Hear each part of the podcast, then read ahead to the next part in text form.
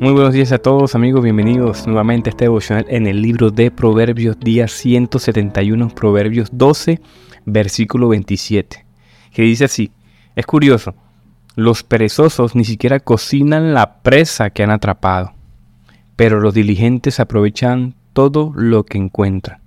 Una versión más corta, aquí la NTV trata de ser un poco más generosa, pero eh, realmente desde el hebreo habla que los que los perezosos ni siquiera cocinan, o sea, ni siquiera eh, lo que tienen, lo que se les ha provisto, lo asan, o sea, no cocinan la presa. Pero los diligentes tienen buen provecho, aprovechan todo. Entonces yo creo que este pasaje, como muchos otros pasajes paralelos de Proverbios, nos llama a ser diligentes. Y en dos sentidos. Hoy vamos a ver los dos sentidos de diligencia. Una de manera natural y otra de manera espiritual. ¿verdad? Saben que eh, muchas veces en nuestra etapa de nuestras vidas laborales, cuando llegamos a ciertas edades, me pasa mucho en el ámbito de la educación. A veces uno llega a esos colegios públicos y son profesores de, no sé, 50 años, 30 años, 20 años trabajando y cansa, ¿verdad? Eh, eh, son, son ciclos que uno tiene como que, ah, siempre haciendo lo mismo, los mismos trabajos, la misma guía, cansa. De hecho, hoy entiendo que se invierte mucho en psicología del trabajo.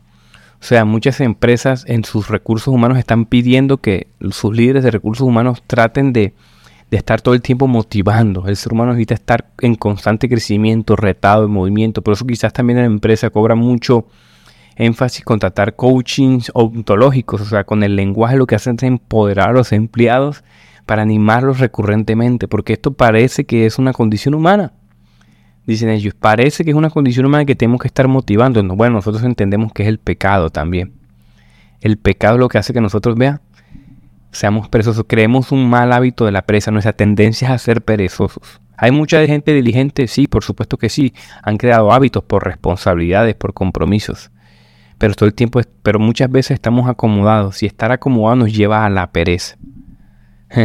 Así que tenemos que tener cuidado con ello, tenemos que estar alerta con la pereza. Recuerden lo que dice Efesios 4:28. Lo que dice, dice por ejemplo, el, que robaba, no robe más, sino más bien que trabaje, haciendo con sus manos lo que es bueno, para que tenga que compartir con el que tiene necesidad. ¿Ven, ven este detalle?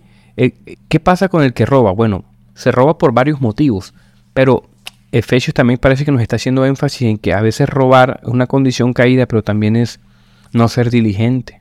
Robar es más fácil muchas veces que trabajar, tener una carrera, estudiar, invertir años para tener un trabajo. No, te estoy diciendo trabaja. Porque hay que, que lo hagas con tus manos. Y no solamente que trabaja, lo lleva a un nivel más allá. Además que compartas con el que no tiene. El que nace de nuevo ya deja de robar. Hmm. Y no solamente trabaja para él y para los suyos, sino para el que tiene necesidad.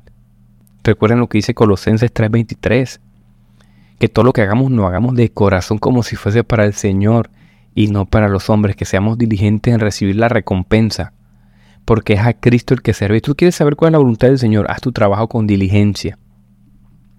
Haz tu trabajo como si fuese para el Señor. Hay una anécdota que he contado varias veces y no está de más recordar a cómo glorificar a Dios, cómo hacer la voluntad del Señor, cómo ser un ministro del Señor en mi trabajo. Bueno, hacer tu trabajo con calidad y excelencia y a un precio justo le preguntará un reformador. Mateo, eh, bueno, esto es una de connotación natural, pero también la palabra nos incita a ser diligentes en nuestras disciplinas espirituales. Por ejemplo, en Mateo 13:20, la parábola esta del sembrador, hay una parte que dice, miren, hay uno que sembró semillas en pedregales. Es este el que oye la palabra y, y enseguida la recibe con gozo, ¿verdad? Pero el que no tiene raíz profunda es parece que es temporal. Es cuando viene la palabra y cuando viene la aflicción o la persecución enseguida se tropieza y cae. Tenemos que ser fuertes en disciplinas espirituales.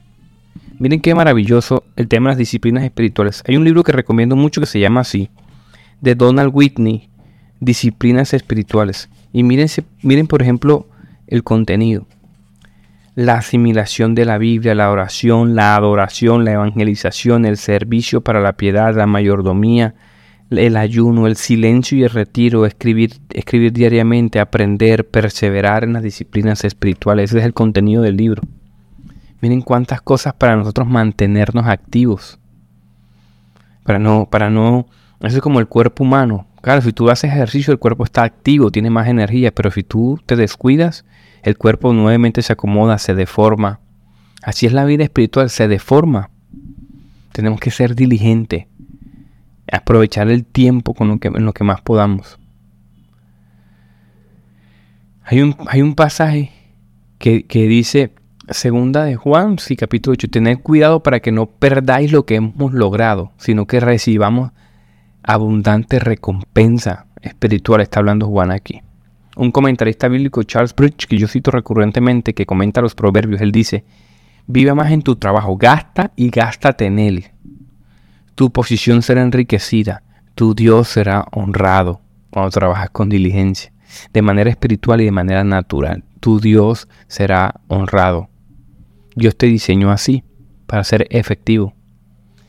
Hechos 14. Hay una historia que mira, uff, me encanta. Que me reta Pablo. Hechos 14, 19 y 20 dice, un grupo de judíos llegó a Antioquía e Iconio y soliviantaron a la gente hasta el punto de que apedraron a Pablo y lo arrastraron a las afueras de la ciudad, dándole por muerto. Escucha esto, por muerto. O sea, a Pablo le dieron una paliza una región que era como una especie de avanzada romana, un pueblo, un pueblo como, como que tenía mucho, dice un comentarista que tenía como mucho servicio de, de siembra de un, de un grano específico. Y ahí llegó Pablo y la gente, la gente, mejor dicho, se levantaron contra Pablo y lo dejaron, lo dieron por muerto. O sea, le metieron una pedra, lo, lo, paliaron y lo echaron fuera de la ciudad porque era, como era un ciudadano romano posiblemente iban a tener consecuencias. Eso no se le hacía a un romano. Entonces lo sacaron de la ciudad por si acaso. ¿Y saben qué hizo Pablo? Los discípulos se hicieron un corro alrededor de él y se levantó y volvió a entrar a la ciudad. o sea, volvió y se metió en la ciudad. Se levantó, ni siquiera lo levantaron, se levantó y fue. John Weiss le hacía un comentario sobre esto y decía, a la multitud hay que mirarla a la cara.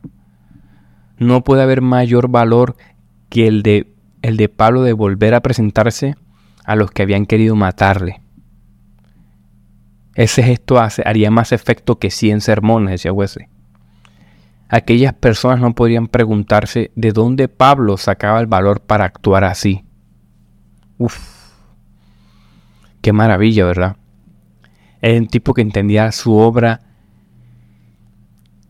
y lo mejor para el Señor, para glorificar a Dios. Esto me reta, esto me reta. Yo creo que el Señor nos habla del corazón hoy.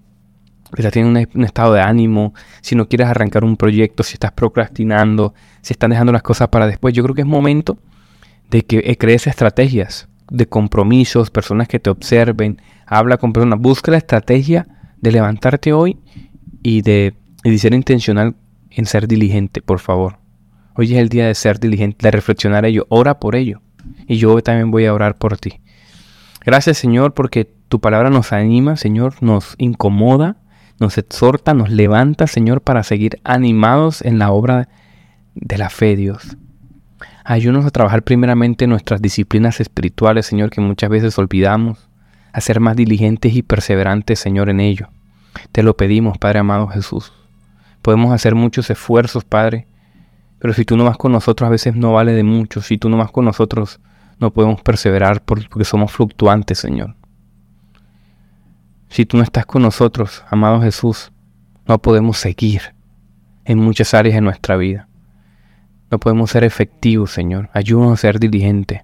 Ayúdanos a perseverar incluso en las adversidades como Pablo, Señor.